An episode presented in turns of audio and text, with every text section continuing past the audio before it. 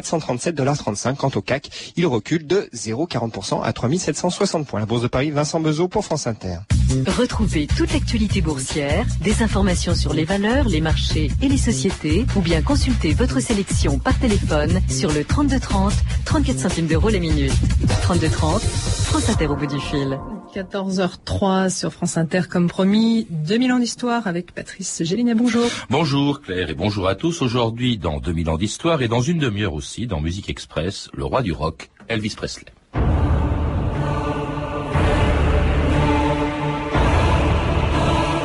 Hi, this is Elvis Presley. I want to thank all my loyal fans who have watched my performances and in that way became friends of mine. I sure appreciate your listening to my records.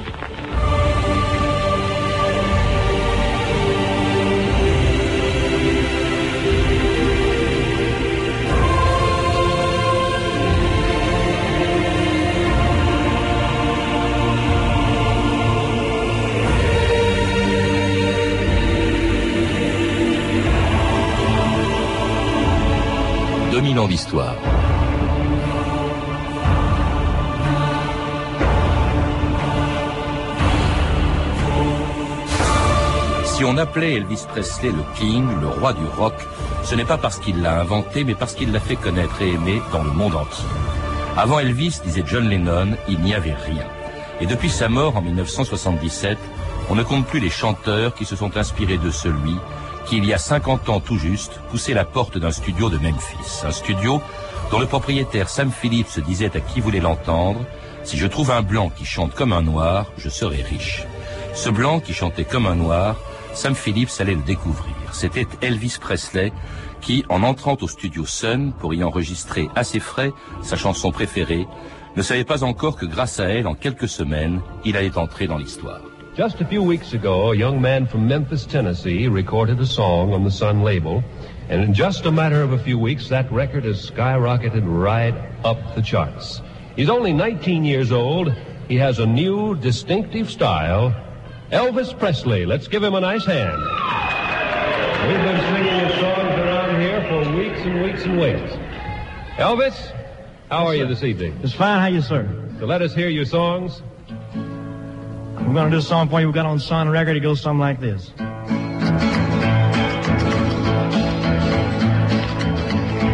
That's all right, Mama. That's all right with you. That's all right, Mama. Just any way you do. That's all right.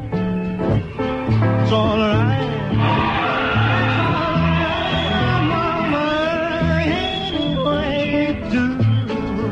Well, now my mama, she done told me.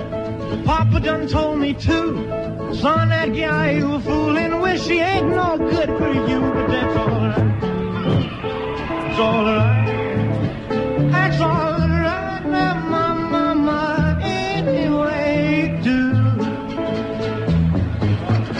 Sébastien Nanchin, bonjour. Bonjour. Vous venez d'écrire chez Fayard une très belle biographie d'Elvis Presley dont on vient d'entendre le premier enregistrement public That's Alright Mama, une chanson qu'il n'a pas écrite, une chanson qu'il n'est pas le premier à chanter, pas plus d'ailleurs qu'il n'a été le premier chanteur rock et pourtant en quelques semaines, il va tous les surpasser. Pourquoi Est-ce que c'est parce que c'est un blanc qui chantait comme un noir, comme disait Sam Phillips? Oui, d'une certaine manière, mais je crois que avant tout, c'est parce qu'Elvis Presley, c'est quelqu'un qui est le symbole de la révo- d'une révolution culturelle qui est en train de se dérouler aux États-Unis. Aux États-Unis, jusqu'à la dernière guerre, on a vécu d'une certaine manière dans l'ombre et dans l'imitation de l'Europe. On s'est intéressé à des valeurs qui étaient les valeurs européennes. Alors musicalement, c'était la chanson sentimentale, c'était l'opéra, c'était la musique classique, etc.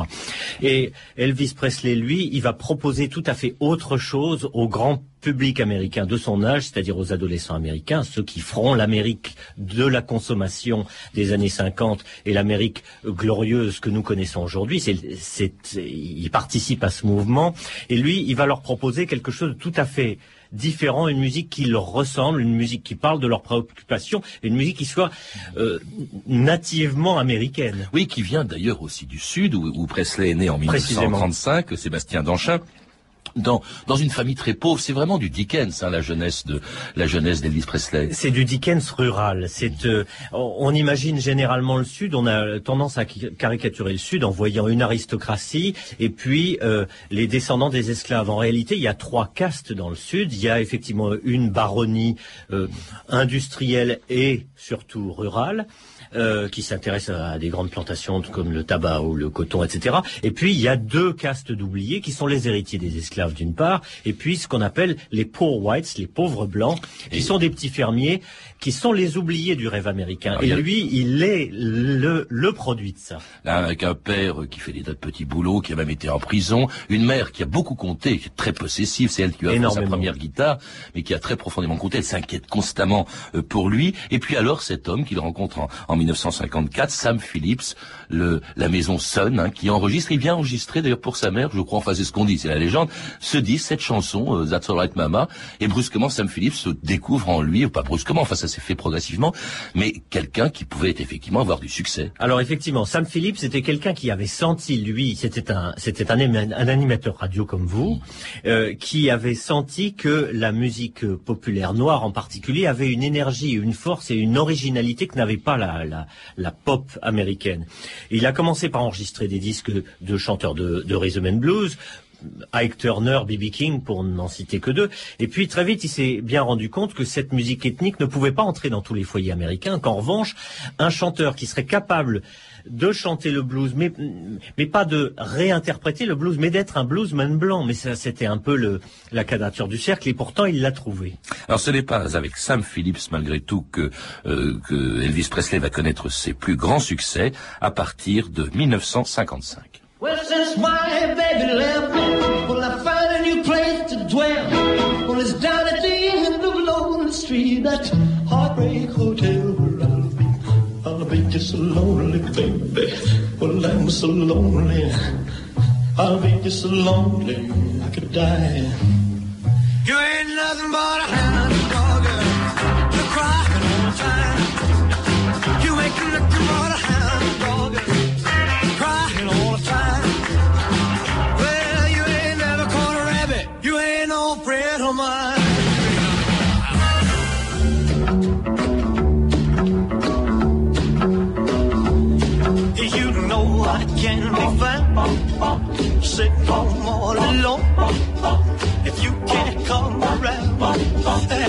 at least please telephone. Uh, don't be cruel to who heart is true.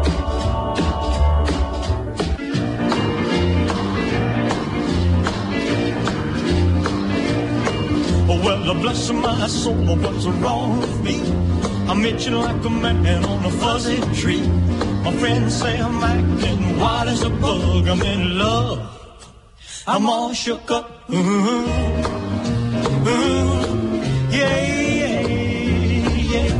I'm all shook up. Well, it's one for the money, two for the show. You get ready now, go get on, but don't you double my blues. Well, you can do anything but lay off of my blues. Knock me down, step in my face, signing my name all over the place. Do anything you wanna do, but uh, uh, honey, lay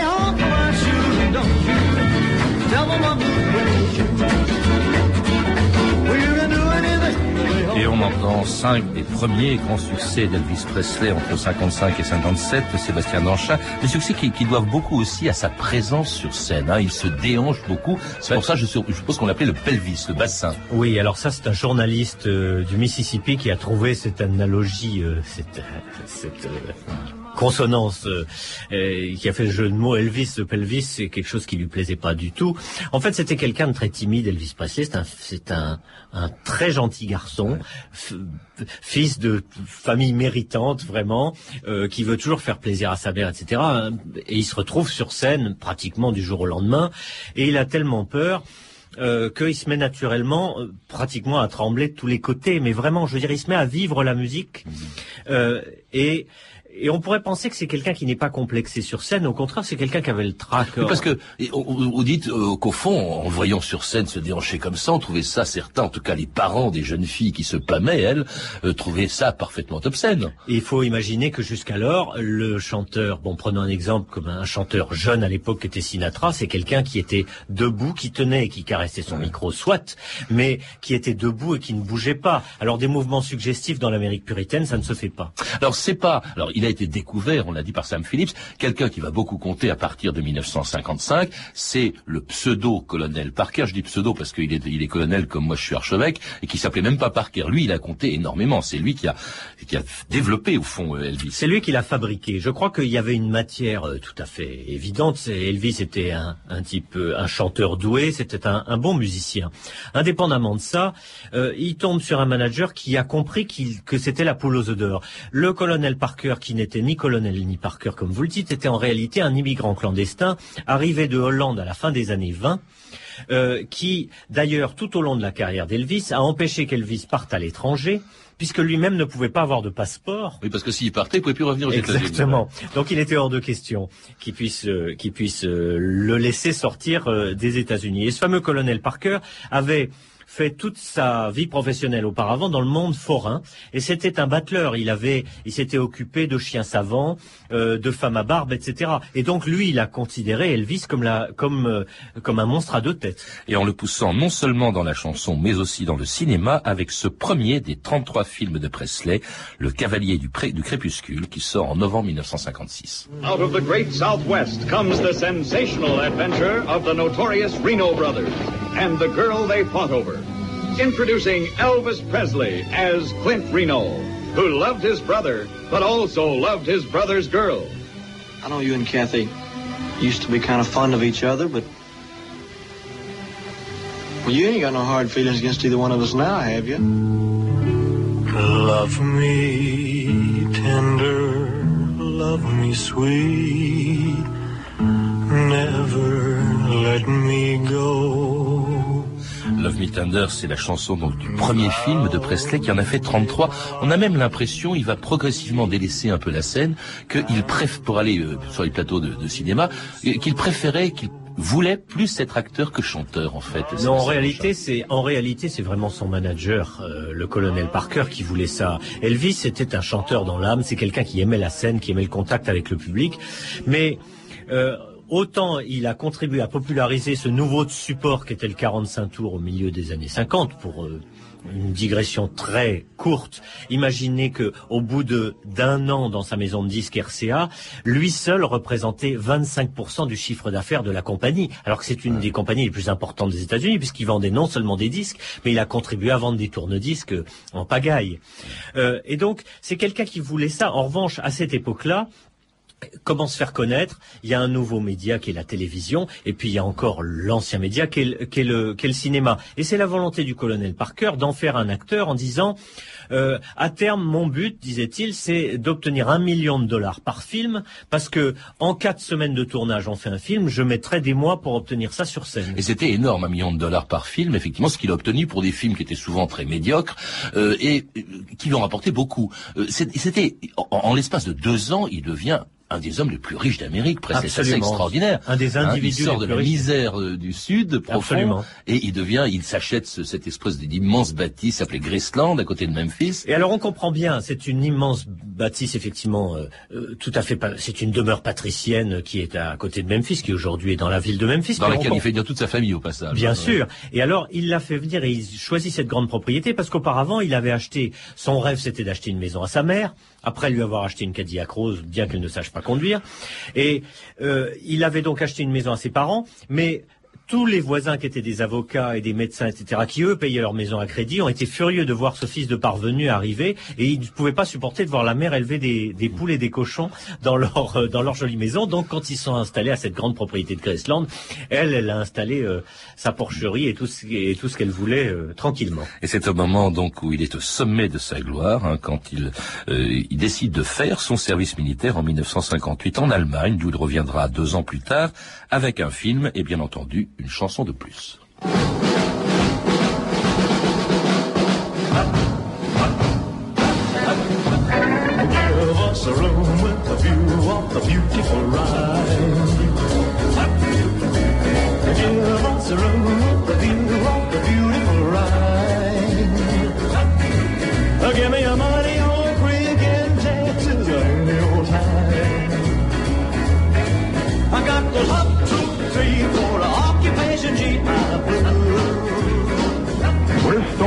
Fails to daunt these hardy rock and roll enthusiasts as Sergeant Elvis Presley arrives. Une violente tempête n'a pas découragé les fans du sergent Elvis Presley.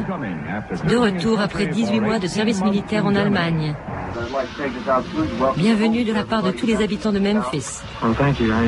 Merci, je suis très heureux d'être ici. Memphis m'a beaucoup manqué.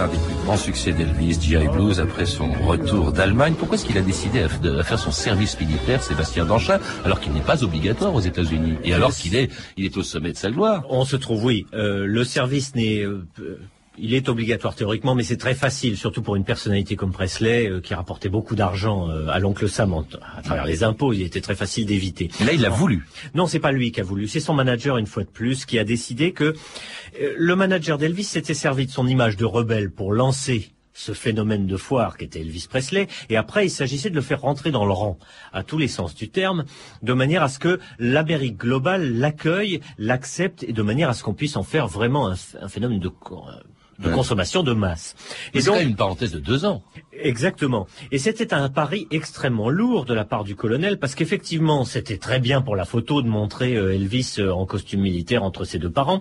Mais en même temps, pendant deux ans, est-ce que le métier l'aurait attendu euh, pendant ces deux années-là Et le, le tout était de savoir si, comment se passerait son retour. Là, on a entendu le moment où il revient, où il arrive sur une base du New Jersey en mars 1960, après plus d'un an et demi d'absence du sol des États-Unis, et ça fait pratiquement deux ans qu'il n'avait pas enregistré. Alors on le précipite dans une émission de Sinatra, on le précipite en studio, et puis les choses repartent en grande partie grâce au colonel qui en fait là euh, un acteur de cinéma qui devient l'acteur le mieux payé d'Hollywood. Oui, mais en même temps, euh, quand il revient, c'est un peu un crooner qui revient. C'est John Lennon euh, qui, qui disait avant Elvis, il n'y avait rien, mais qui ajoutait, en parlant de son service militaire, ce jour-là, il était mort. Et c'est vrai que c'est plus tellement le même. hein. Eh ben, justement, il se produit, vous le dites, avec Sinatra. euh, à la télévision. Et on le voit en smoking, alors Ouais. qu'on n'imaginait pas le, le chanteur de Hound Dog en smoking. Et bien justement, c'est toute cette opération euh, de marketing du colonel Parker qui consistait à en faire un chanteur pop, c'est-à-dire un chanteur de variété, alors que c'était le rebelle du rock'n'roll. Et puis il se marie avec Priscilla Beaulieu, qu'il avait rencontré en, en Allemagne hein, pendant son Quand elle avait militaire. 14 ans, et alors Elvis qui avait des, des relations extrêmement complexes avec les femmes, faut quand même imaginer qu'il a dormi dans le lit de sa mère entre ses deux parents jusqu'à l'âge de 17 ans. Euh, donc euh, il avait des rapports extrêmement proches avec sa mère et il a voulu refaire sa mère qui est morte juste avant son départ en Allemagne et il a voulu recréer une femme idéale à l'image de sa mère. Euh, il a choisi cette gamine de 14 ans, il l'a modelée vraiment à ses envies et à, son image de la femme et puis il l'épouse et trois jours après elle est enceinte et neuf mois plus tard ils ont un enfant. Alors il y a, il y a l'enfant, il y a, il y a le mariage, il y a aussi quelque chose de très important. Nous sommes à la fin euh, des, des années 60 euh, ou au milieu des années 60. Il y a la concurrence des Beatles. hein, et ça, été important. Quand Alors c'est une concurrence. démode presque. Elvis. C'est une, Sans- sans- oui. c'est une concurrence évidemment, et il se démode d'autant plus qu'on lui fait chanter des chansons tout à fait ineptes dans ses films. On lui fait chanter des bluettes vraiment que lui ne pouvait pas supporter. Il en était malade physiquement. Et il- à la fin, il se faisait porter pâle sur certains tourn- tournages parce qu'il n'avait pas envie de ça. Et donc, quand il voit tous ces gens qui le portent au nu et qui en même temps lui prennent le succès, c'est pas toujours évident pour lui. Sa rencontre avec les Beatles en 65 a pas laissé, lui a pas laissé des souvenirs euh, impérissables. En revanche, il aimait beaucoup mieux les Rolling Stones, qui pour lui étaient des, Ah des chanteurs de blues. Euh, lui qui était un grand amateur de blues et, et, de gospel. Et puis alors son chanteur anglais préféré, c'était Tom Jones. Ah bon Vous voyez qu'il adorait effectivement aussi ce côté chanteur sentimental. Alors cette période, c'est aussi celle pendant laquelle Sébastien Danchin, il disparaît de la scène en 1961, je crois pour la dernière fois Absolument. il apparaît, et puis brusquement on ne le voit plus pendant 9 ans. On le voit plus jusqu'en 1968 quand il fait un grand comeback euh, à la télévision, dans, c'est-à-dire une émission télévisée avec un public tout de même, mais c'était pas vraiment une scène. euh, Mais pourquoi ce, ce départ, ce retrait C'est le cinéma? C'est une volonté du colonel Parker qui lui, son but c'était de mettre Elvis effectivement euh, sur des plateaux de cinéma entre deux et quatre fois par an. Ça donne une idée du rythme de, de, de travail d'Elvis. C'était un travail énorme, mais en même temps, effectivement, c'était pas un très bon acteur et surtout on lui a jamais donné euh, un rôle à sa mesure. En tout cas, il revient, hein, après 9 ans d'absence, il revient sur scène à Las Vegas en 1969. Good evening, ladies and gentlemen. Welcome to the big Freaky International Hotel. This is my first appearance in nine years live. And, uh, thank you. A new song that I just recorded and uh, recently, ladies and gentlemen, should be out within a week or two. I hope you like it. It's called Suspicious Minds. Get it?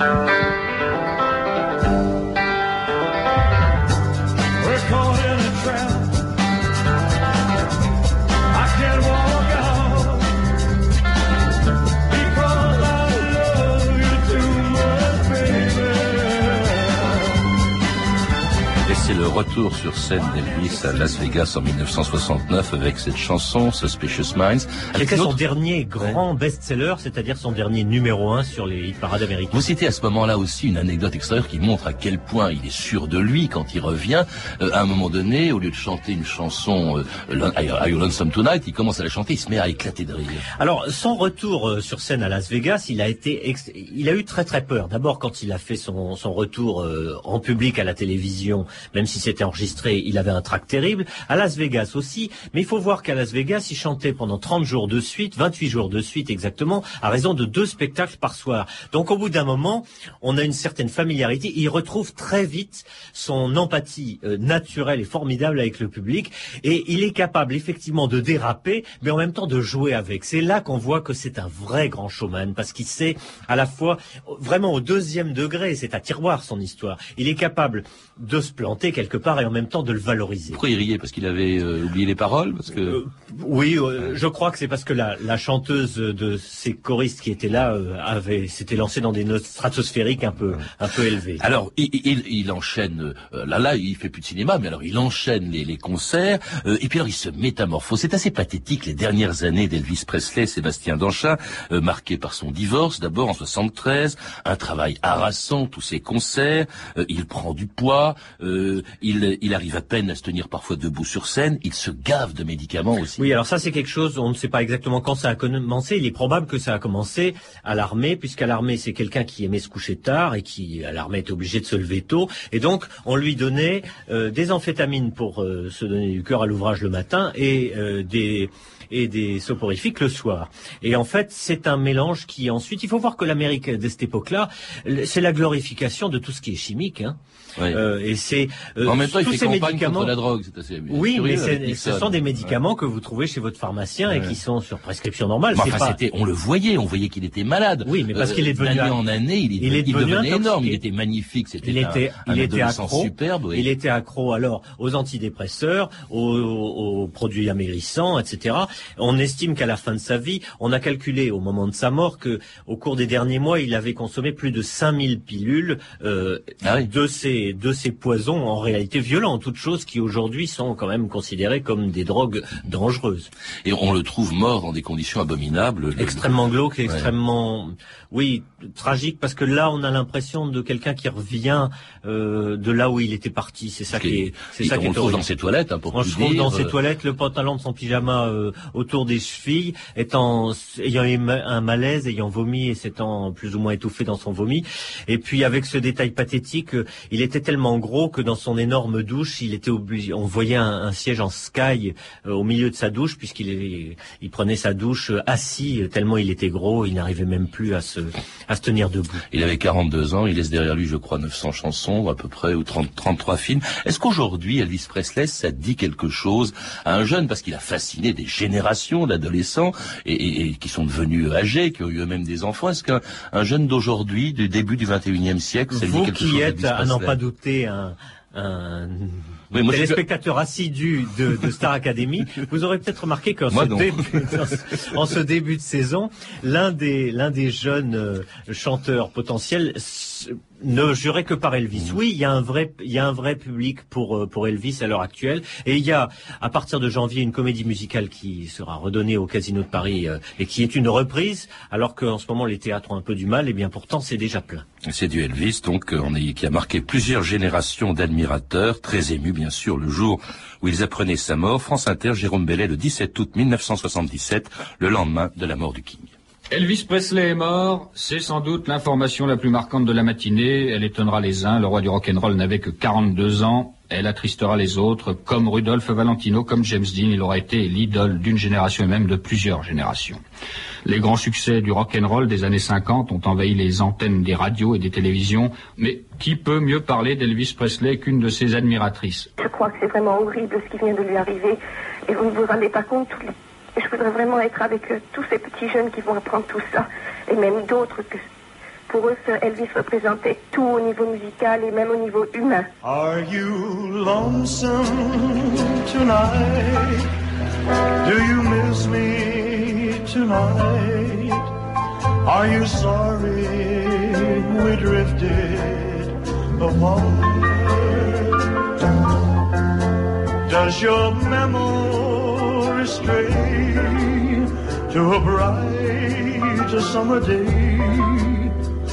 Are You Lonesome Tonight? On se quitte avec cette chanson d'Elvis Presley dont vous avez parlé tout à l'heure, Sébastien Danchin. Merci. Je rappelle que vous êtes l'auteur d'une belle biographie du King, Elvis Presley ou La Revanche du Sud, publiée récemment chez Fayard. Vous pouvez nous contacter, vous le savez, en composant le 3230 puis en tapant la touche 1, 34 centimes la minute ou en consultant le site de notre émission sur franceinter.com. Cette émission a été préparée avec le concours de Michel Thomas, Antoine Viossa, Claire Destacan, Claire Tesser, Sandra Escamez et Anne Kobilac qui s'est surpassé aujourd'hui et le rire d'Elvis Presley en 69.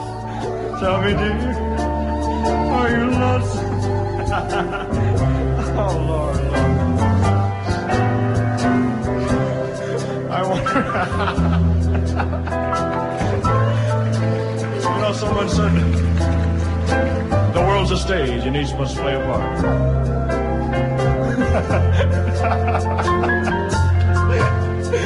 Demain, dans 2000 ans d'histoire, on change complètement d'époque et de sujet avec une croisade extraordinaire au XIIIe siècle, la croisade des enfants. Il est 14h30 sur France Inter. Bonjour Eric Oswald. Bonjour Patrice. Dans cette chanson, Elvis se demande s'il reviendra. Vous, vous allez nous prouver qu'il n'est jamais parti, je crois.